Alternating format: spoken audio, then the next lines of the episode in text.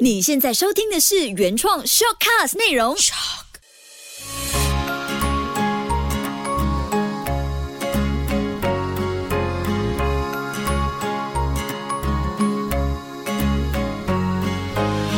秋月的育儿天地，嗨，你好，我是秋月，欢迎收听秋月的育儿天地，搞懂孩子不费力。我原本在想，这个节目会不会只是有了孩子的爸妈喜欢听？没想到上星期呢，我收到了一封信，有一位单身的上班族，他也默默重听了前几期，刚好有提到给孩子微小却深刻的成长动力十句话。他说这十句话，他每天几乎是上班前都会听一听。我觉得这封信真的给了自己很大的能量。更要努力把这个节目做好，和各位分享更多育儿生活我感受到、学习到的一些事，延伸到我们大人的生活中，其实也可以给我们自己本身很多不同层面的启发。接下来这几个月的一个系列呢，我会着重在怎么样养成快乐正向的孩子内容上面做分享。我上个星期呢，也在 Clubhouse 开了一个话题：怎么样让孩子快乐？孩子不快乐的时候，爸爸妈妈应该怎么做？快速的。一分钟 recap 一下一些在房间内的爸爸妈妈的分享。嗨，Mandy 你好，秋月你好。我我其实不会教孩子要快乐，我都会跟我的孩子说，因为我的两个都是男生，然后特别是大的他很敏感，所以我都会跟他讲，每一次当他爸爸告诉他，就是他发脾气啊还是什么，他爸爸跟他讲男孩子哭什么哭的时候，我都会立刻唱反调，我就会说，哭哭出来，哭完了，哭完了就舒服了。然后等他哭完了以后，我会告诉他，就是你看哭完有没有舒服一点？男生也可以不高兴，也可以伤心，没有关系。你伤心完了，然后就会好多了，然后他就明白了。我觉得这样会我啦，我自己觉得我这样子应该比较舒坦吧。孩子会真的比较容易感受到什么叫做快乐，因为他们知道什么叫做不快乐，而且他们被允许不快乐。嗯，你刚刚听到的就是在 Clubhouse 参与这个话题讨论的爸妈做的分享。我觉得很奇妙的是，爸爸妈妈很容易会对孩子的不快乐束手无策，顺着他，或者是不随意的戳破，让事情过去，好像是上一代爸妈会对我们情绪低落时的一种处理方式。当然，也有一些是很走心的，会努力陪伴、开导孩子的爸妈，就懂得如何去应对。你本身有什么方法呢？也可以把你的育儿经历或者是故事分享给我哦。那这一期我想从一份很冲突的亲子调查中带出孩子快不快乐和爸妈的角色转变有多么直接的关系影响。我自己也花了好长一段时间去消化这本资料，还有找出可以回应这个调查的一些方法。我先说台湾这份卫生福利部最新的调查，有百分之六十七点五的少年表示和母亲的感情融洽，经常聊天，与父亲也有百分之五十五点六。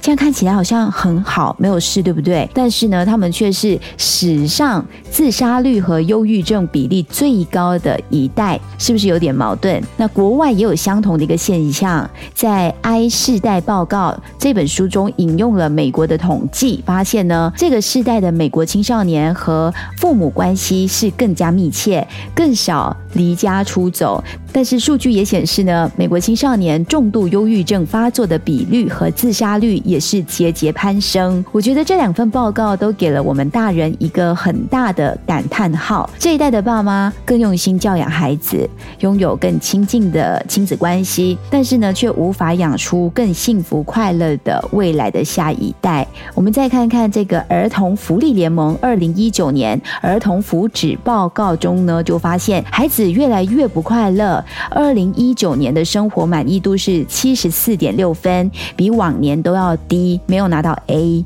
那我觉得这也是当代父母的挑战之一。我们这个时代的权威型的爸爸妈妈的确少了很多，但是积极的介入，因为生活节奏更加的紧凑，而不小心的演变成了另外一种权威跟控制。是怎样的一个权威和控制呢？比方说，我们生活在整体经济压力增加、双薪家庭更多的情况下，工作时间更长，不友善家庭的职场环境，可能都会让爸爸妈妈更忙碌。当孩子遇到了问题，大人一般都比较没办法有耐心的去等待，只想寻求快速的解决方法。举例哦，孩子可能出门上学绑个鞋带，但是爸爸妈妈赶时间，怕堵车，大家都迟了，于是就会寻求快速的解决方法。来，我帮你绑好鞋带。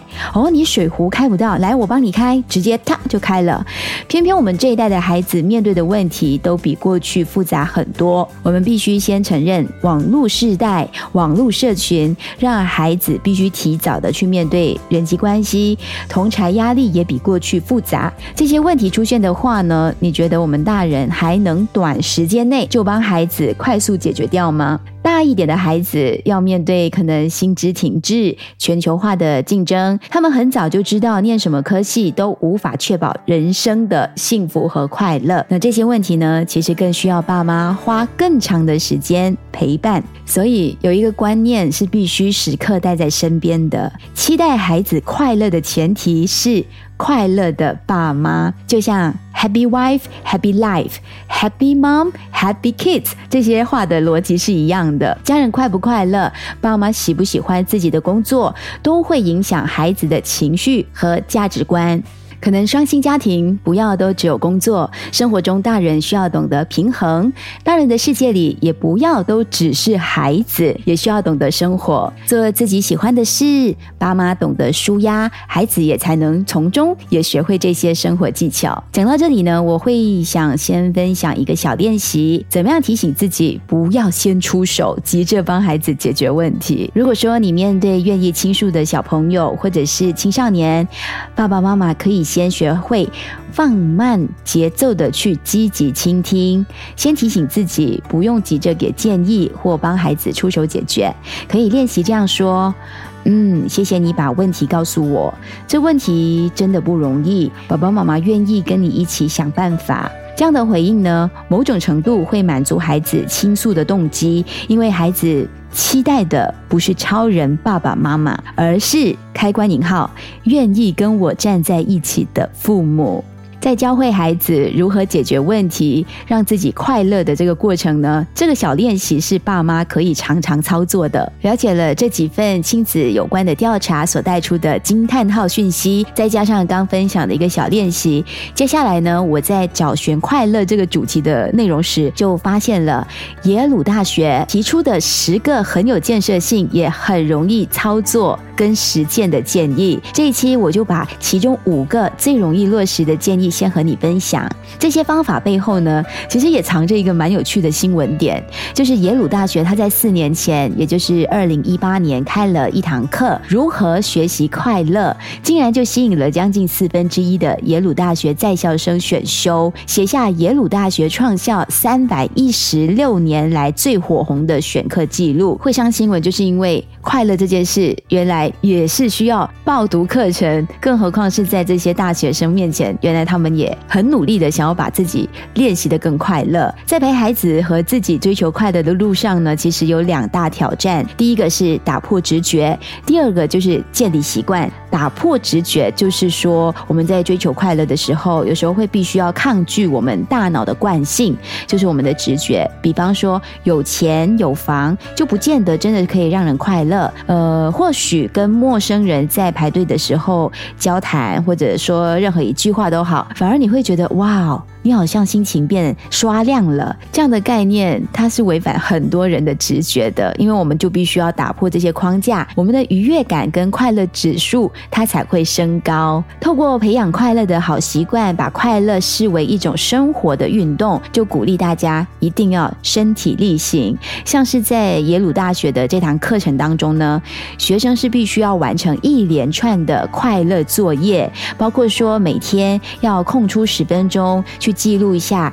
值得感谢的人事物，以及呢放下，就是离开所谓的 Facebook 或者是 Twitter，和家人一定要面对面的沟通，去追求美好的生活。其实就像是锻炼我们的肌肉，我们会常常想要提醒自己运动，但你会常常提醒自己，我要练习快乐吗？所以在生活中努力实践呢，才是面对压力的关键的方法。这一点我们也要透过自己的实践，跟孩子一起去分享。每个人都渴望幸福。快乐，但是多数的时候呢，压力和焦虑却是跟着我们一起走的。就像我刚刚说的啊，这些看起来都是人生胜利组的，在美国的耶鲁大学的学生，都对如何快乐这个问题的答案趋之若鹜。现在就来分享耶鲁大学他们抢报了三百年最夯的选修课——快乐学。你快不快乐，都跟这几件事情有关。听听看这些方法，也可以练习想一想哦。当我分享的时候，你就先想一想，要怎么样在生活中跟我们的孩子，还有我们自己在日常中。去运用，孩子不快乐，回想第一件事，看见半杯水。这个世界上有人悲观。有人乐观，有人积极，也有人消极，难免有人怀疑快乐是不是老早就注定好？也许跟我们出生时的基因有关。为了厘清这一点呢，科学家他们就研究了双胞胎的基因差异，结果发现并没有所谓的快乐基因，而且人类可以控制快乐的能力，其实就超乎了想象。像举个简单的例子，如果眼前就有半杯水，你的脑中的念头会闪过，只剩一半，还是还有一半？光是这么微小的一个转念，就决定了我们的情绪。换句话说，每个人都可以决定自己的快乐程度，端看我们看事情的角度，是着重在失去多少，还是拥有多少。所以，真的，你可以拿半杯水或。半片饼干、半片面包、半粒糖果，你跟孩子一起注视这只剩下一半的东西，然后过了几秒讨论一下，看孩子会看见的是剩下的一半，还是还有一半？孩子不快乐，回想第二件事，练习为快乐努力。追求快乐，就像是你想锻炼肌肉，你想写一个好的文案，想要冲业绩、考取好成绩一样。快乐是可以锻炼的一种习惯。在耶鲁大学里呢，心理学和美好生活被学生们誉为是最难的一门课，因为这堂课不是靠交报告或者是考试就能够拿到高分，而是学生必须为自己的生活带来正向的改变。所以，无论你现在几岁，收入多少。快乐都是我们人生中值得好好学习的一门功课。像孩子也是的，他现在几岁都一样，还是可以重新的去练习快乐。孩子不快乐，回想第三件事：好朋友让你更快乐。去交朋友，好好跟家人、你的喜欢的人、你的朋友聚一聚，这是耶鲁大学学生的功课哦。人们常常会埋首在荧幕前、工作前，或者是刷刷脸书、刷刷你的 IG，或者帮你的朋友按个赞啊、留个言，总会觉得哎，自己好像花了太多时间跟朋友在这个社交的虚拟世界当中相处。我们其实缺少了，就是可以仔细的看看彼此的脸，还有面对面的倾听对方说话。有一。个研究就把这些人呢分成了尝试和陌生人对话，还有独处不跟别人互动的，以及第三种就是维持日常社交习惯的三组。这个实验就证明，社交的影响力比想象中还要大。经常花时间跟家人、朋友、爱人相处的人呢，快乐感远高于自己一个人。所以是时候做出一些改变。孩子不快乐，回想第四件事。小付出大满足，助人为快乐之本。这个我们从小就学了，它也是非常真实的一句话。帮助别人对快乐的影响比想象中还要大。当我们把专注力放在别人身上，试着为别人付出时，对于人生困境的执着或者不开心的事情就会减少很多。所以每一天呢，跟孩子一起为他人做一件小事，再看看你和孩子之间的快乐会有什么样的变化。孩子不快乐，回想第五件事，写一封感谢的信。如果只要做一件事，就可以让你一路快乐到明年，你想不想试一试呢？这句话我说起来好像广告的 slogan，但做起来其实真的非常的简单。现在只需要拿一张纸，写下三到五件你觉得你值得感恩的事情，像是你要写卡片去谢谢你要谢谢的人那样。可以的话，当然就是把卡片亲自的交给他，或。或者是读一读，让他知道你的心意。可以说是谢谢老师，或者是谢谢你的枕边人，谢谢孩子。我今年呢，真的就是因为要开始新的一年，从一位老师的身上学到了这个方法，我也做了这件事情。我先谢谢过去一年在疫情下的自己，然后再写给今年的自己，谢谢自己还要努力，还想要达成什么事情。就这样一个操作方式，哎，这个文字的记录真的可以让自己的心情刷亮一下。耶鲁大学的课堂上呢，学生就对这个建议的反应。可能跟现在听着节目的你是一样的。天哪，好难为情哦！真的要写吗？不过研究显示，不管是寄出或者是收到卡片的人，幸福快乐的程度都明显的提升。快乐的人常会在研究当中提到感恩的重要性。如果一时没有办法想到要谢谢的事情，可以试试看，先做一些想象的练习。比方说，想象你自己哦失去健康的那一刻，他出；或者是想象一下你上一次跟你想要见到的人最后一次见面的那一刻，只要两秒钟想一想就好了。这样的练习都可以帮助你更深刻的感受你现在拥有的事情有多可贵，还有更珍惜你。身边的一切，我们也可以尝试跟孩子偶尔在睡前做这样的一个练习哦。刚已经说完了五件事嘛，我再来一个回想，是给。孩子之前，妈妈自己本身要先尝试的，就附送第六件事：你值得拥有自己的时间。在耶鲁大学上课的课堂上呢，老师分享了这个小建议之后，就是你值得拥有自己的时间，当场就宣布课程取消了，今天下课了。他也请同学们呢在白纸上面写下你现在此刻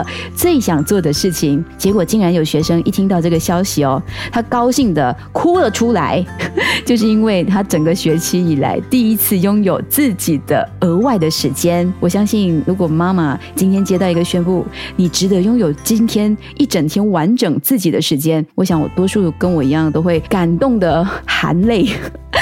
因为说真的，平时我们真的把时间都献给了工作、家庭，我们要学习的事情，或者直接在脸书就刷掉了。有太多事情会消耗掉我们原本值得拥有的时间，让我们不知不觉的就被追着跑。不管再忙碌，都要记得为自己保留时间。